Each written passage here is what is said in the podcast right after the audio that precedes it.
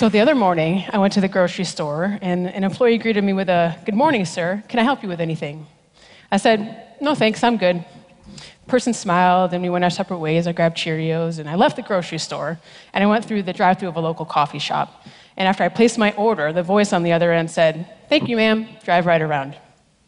Now, in the span of less than an hour, I was understood both as a sir and as a ma'am. And but for me, neither of these people are wrong, but they're also not completely right. This cute little human is my almost two year old Elliot. Yeah, all right. Uh, and over the past two years, this kid has forced me to rethink the world and how I participate in it. I identify as transgender and as a parent, and that makes me a transparent.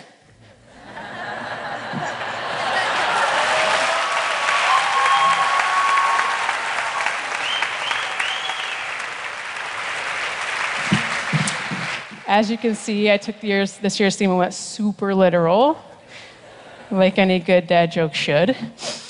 Uh, so, more specifically, I identify as genderqueer. And now there are lots of ways to experience being genderqueer, but for me, that means I don't really identify as a man or a woman.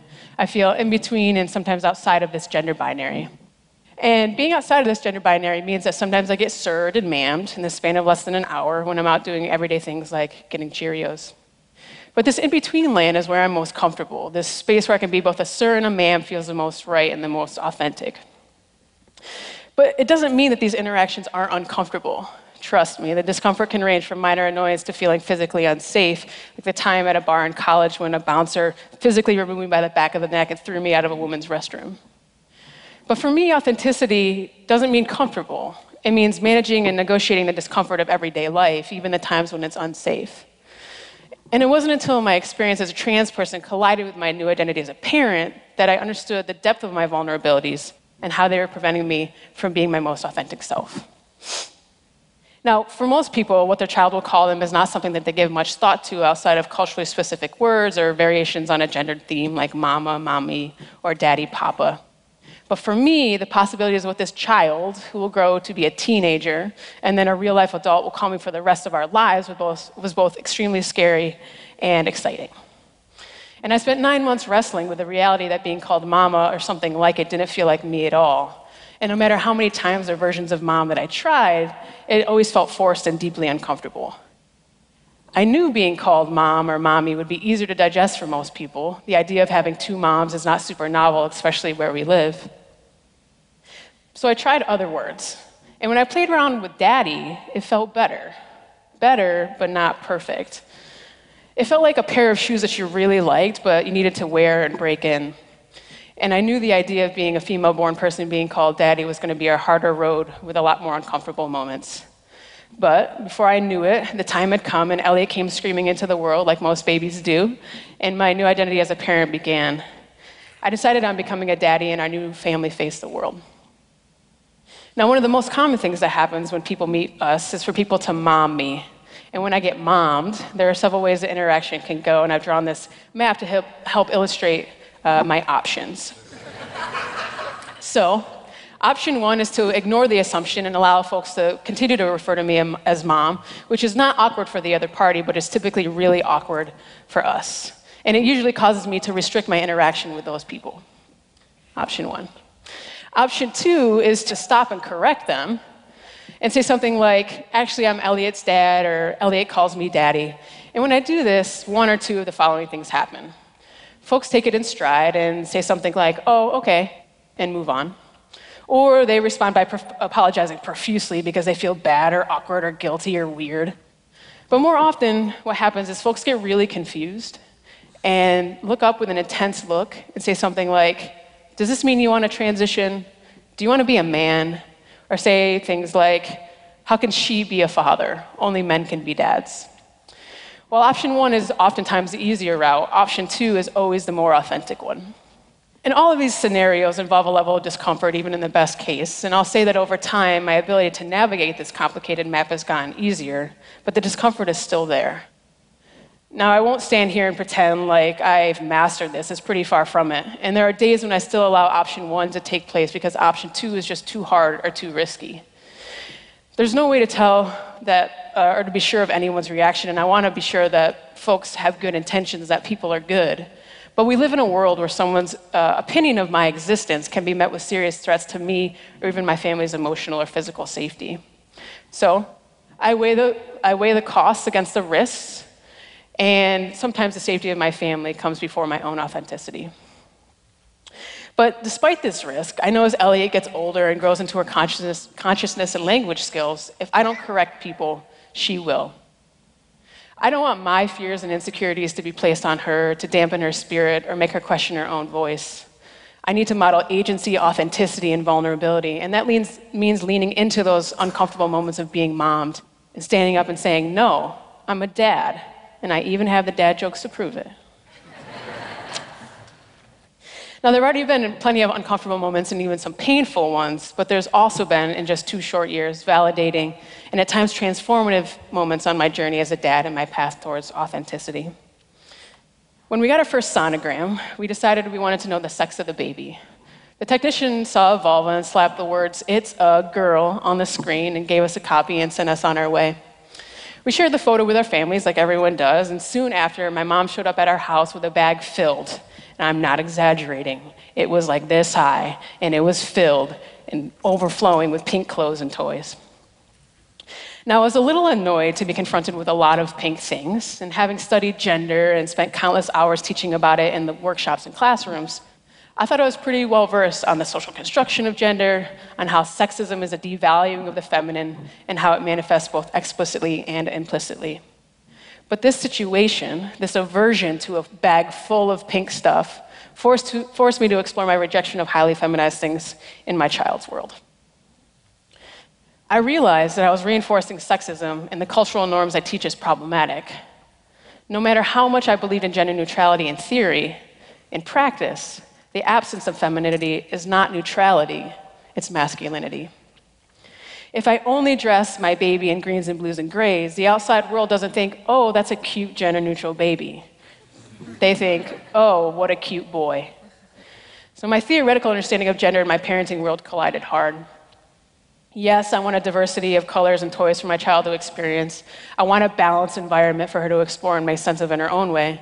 We even picked a gender neutral name for our female born child. But gender neutrality is much easier as a theoretical endeavor than it is as a practice. And in my attempts to create gender neutrality, I was inadvertently privileging masculinity over femininity. So rather than toning down or eliminating femininity in our lives, we make a concerted effort to celebrate it. We have pinks among the variety of colors. We balance out the cutes with handsomes and the pretties with strongs and smarts and work really not hard not to associate any words with gender. We value femininity and masculinity while also being highly critical of it and do our best to, to not make her feel limited by gender roles. And we do all this in hopes that we model a healthy and empowered relationship with gender for our kid. Now, this work to develop a healthy relationship with gender for Elliot made me rethink and evaluate how I allowed sexism to manifest in my own gender identity. I began to reevaluate how I was rejecting femininity in order to live up to a masculinity that was not healthy or something I wanted to pass on. Doing this self work meant I had to reject option one. I couldn't ignore and move on. I had to choose option two. I had to engage with some of my most uncomfortable parts to move towards my most authentic self, and that meant I had to get real about the discomfort I have with my body. Now, it's pretty common for trans people to feel uncomfortable in their body, and this discomfort can range from debilitating to annoying and everywhere in between. And learning my body and how to be comfortable in it as a trans person has been a lifelong journey. I've always struggled with the parts of my body that can be, that can be defined as more feminine my chest, my hips, my voice, and I've made the sometimes hard, sometimes easy decision to not take hormones or have any surgeries to change it to make myself more masculine by society's standards. And while I certainly haven't overcome all the feelings of dissatisfaction, I realized that by not engaging with that discomfort and coming to a positive and affirming place with my body, I was reinforcing sexism, transphobia, and modeling body shaming. If I hate my body, in particular the parts society deems feminine or female, I potentially limit or damage how my kid can see the possibilities of her body and her feminine and female parts. If I hate or am uncomfortable with my body, how can I expect my kid to love hers? Now, it would be easier for me to choose option one, to ignore my kid when she asks me about my body or to hide it from her. But I have to choose option two every day. I have to confront my own assumptions about what a dad's body can and should be. So I work every day to try and be more comfortable in this body and in the ways I express femininity. So I talk about it more. I explore the depths of this discomfort and find language that I feel comfortable with. And this daily discomfort helps me build both agency and authenticity in how I show up in my body and in my gender. I'm working against limiting myself. I want to show her that a dad can have hips. A dad doesn't have to have a perfectly flat chest or even be able to grow facial hair. And when she's developmentally able to, I want to talk to her about my journey with my body. I want her to see my journey towards authenticity, even when it means showing her the messier parts. We have a wonderful pediatrician and have established a good relationship with our kids' doctor. And as y'all know, while your doctor stays the same, your nurses and nurse practitioners change in and out. And when Elliot was first born, we took her to the pediatrician and we met our first nurse. We'll call her Sarah. Now, very early in in our time with Sarah, we told her how I was going to be called dad and my partner is mama. Sarah was one of those folks that took it in stride, and our subsequent visits went pretty smoothly. And about a year later, Sarah switched shifts and we started working with a new nurse. We'll call her Becky. Now, we didn't get in front of the dad conversations, and it didn't actually come up until Sarah, our original nurse, walked in to say hi. Now, Sarah's warm and bubbly and said hi to Elliot and me and my wife, and when talking to Elliot, said something like, Is your daddy holding your toy? Now, out of the corner of my eye, I could see Becky swing around in her chair and make daggers at Sarah. And as the conversation shifted to our pediatrician, I saw Sarah and Becky's interaction continue, and it went something like this Becky, shaking her head no and mouthing the word, Mom. Be- uh, Sarah, shaking her head no and mouthing the word, No, Dad. I know, awkward, right? So this went back and forth in total silence a few more times until we walked away. Now, this interaction has stuck with me. Sarah could have chosen option one, ignored Becky, and let her refer to me as mom. It would have been easier for Sarah. She could have put the responsibility back on me or not said anything at all. But in that moment, she chose option two. She chose to confront the assumptions and affirm my existence. She insisted that a person who looks and sounds like me can, in fact, be a dad. And in a small but meaningful way, advocated for me, my authenticity, and my family. Unfortunately, we live in a world that refuses to acknowledge trans people and the diversity of, of trans people in general. And my hope is that when confronted with an opportunity to stand up for someone else, we all take action like Sarah, even when there's risk involved. So some days the risk of being a genderqueer dad feels too much. And deciding to be a dad has been really hard. And I'm sure it will continue to be the hardest yet most rewarding experience of my life.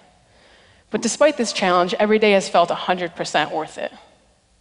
So each day I affirm my promise to Elliot and that same promise to myself to love her and myself hard with forgiveness and compassion, with tough love and with generosity, to give room for growth, to push beyond comfort in hopes of attaining and living a more meaningful life. I know in my head and in my heart that there are hard and painful and uncomfortable days ahead my head and my heart also know that all of it will lead to a more rich, authentic life that I could look back on without regrets. Thank you.